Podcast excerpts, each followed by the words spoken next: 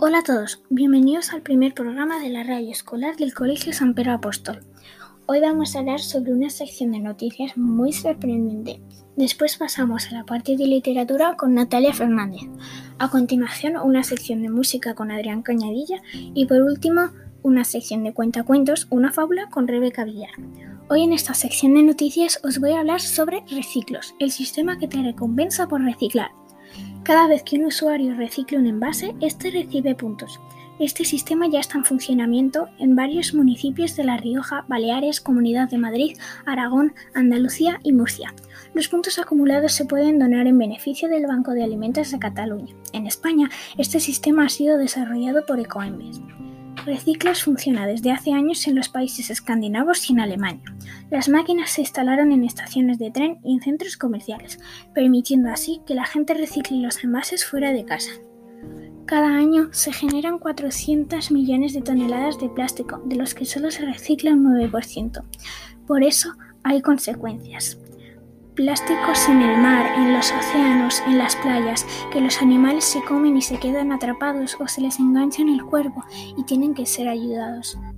Espero que lo hayáis disfrutado mucho y ahora pasamos a la parte de literatura con Natalia Fernández.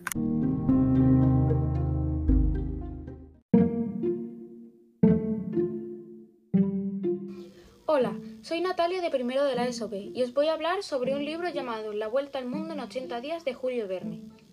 El libro fue publicado por primera vez en 1872 y trata de las aventuras de Philip Fogg, un misterioso y solitario caballero inglés que acepta cumplir una apuesta con los miembros del Reform Club, en la que arriesga una parte de su gran fortuna comprometiéndose a dar la vuelta al mundo en 80 días utilizando los medios disponibles en la época, tales como el tren y el barco.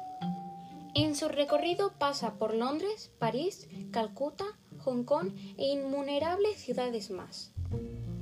En cuanto al autor, Julio Verne, nació en Francia en 1828 y murió en 1905. Entre sus obras más conocidas se encuentra Viaje al centro de la Tierra, 20.000 leguas de viaje submarino y Cinco semanas en globo. Os animo a leerlo. Ahora os paso a Adrián Cañadilla y su sección de música.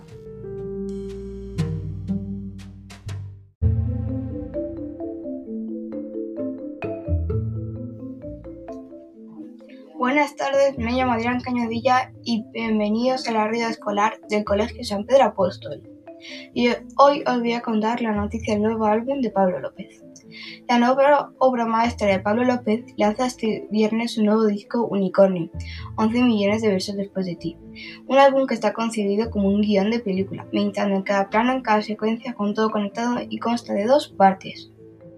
La primera, Mayday, que significa código de emergencia, y la segunda, Stay, que significa me quedo.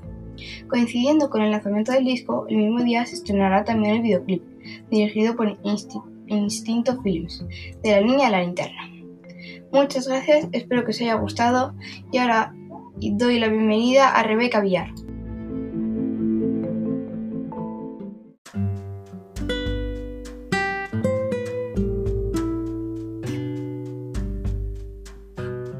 Hola, buenas tardes. Soy Rebeca Villar y voy a narrar la fábula del perro y su reflejo.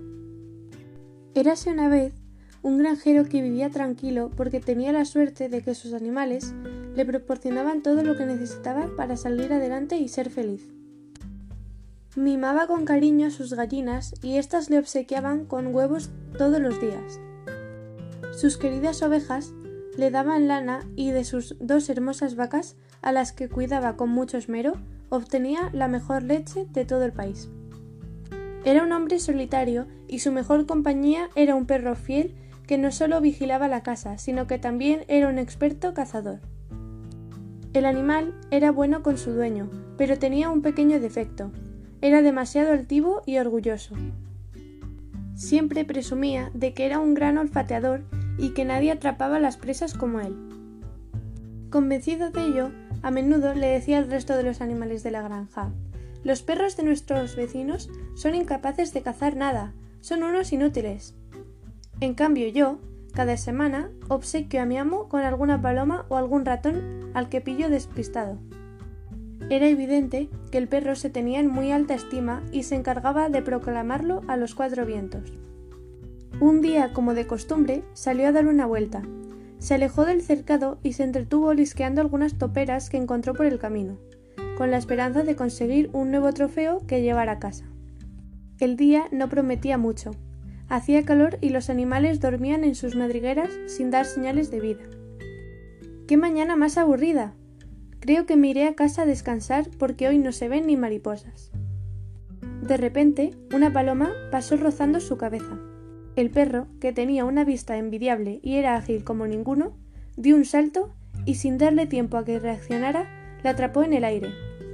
Agarrándola bien fuerte entre los colmillos y sintiéndose un auténtico campeón, tomó el camino de regreso a la granja rodeando un río. El verano estaba muy próximo y ya había comenzado el deshielo de las montañas. Al perro le llamó la atención que el caudal era mayor que otras veces y que el agua bajaba con más fuerza que nunca. Sorprendido, suspiró y se dijo a sí mismo Me encanta el sonido del agua, y cuánta espuma se forma al chocar contra las rocas.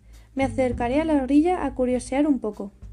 Siempre le había tenido miedo al agua, así que era la primera vez que se aproximaba tanto al borde del río. Cuando se asomó, vio su propio reflejo aumentando y creyó que en realidad se trataba de otro perro que llevaba una presa mayor que la suya. ¿Cómo era posible? Si él era el mejor cazador que había en toda la zona. Se sintió tan herido en su orgullo que sin darse cuenta soltó la paloma que llevaba en las fauces y se lanzó al agua para arrebatar el botín a su opuesto competidor. Dame esa pieza, dámela, decía el perro. Como era de esperar, lo único que consiguió fue darse un baño de agua helada, pues no había ni perro ni presa, sino tan solo su imagen reflejada. Cuando cayó en la cuenta, se sintió muy ridículo. Empapado, con las orejas gachas y cara de pocos amigos, regresó a su hogar sin nada y con la vanidad por los suelos. La moraleja de esta historia es que si has conseguido algo gracias a tu esfuerzo, siéntete satisfecho y no intentes tener lo que tienen los demás. Sé feliz con lo que es tuyo, porque si eres codicioso lo puedes perder para siempre. Hasta aquí el podcast de hoy. Nos vemos en el próximo programa la semana que viene.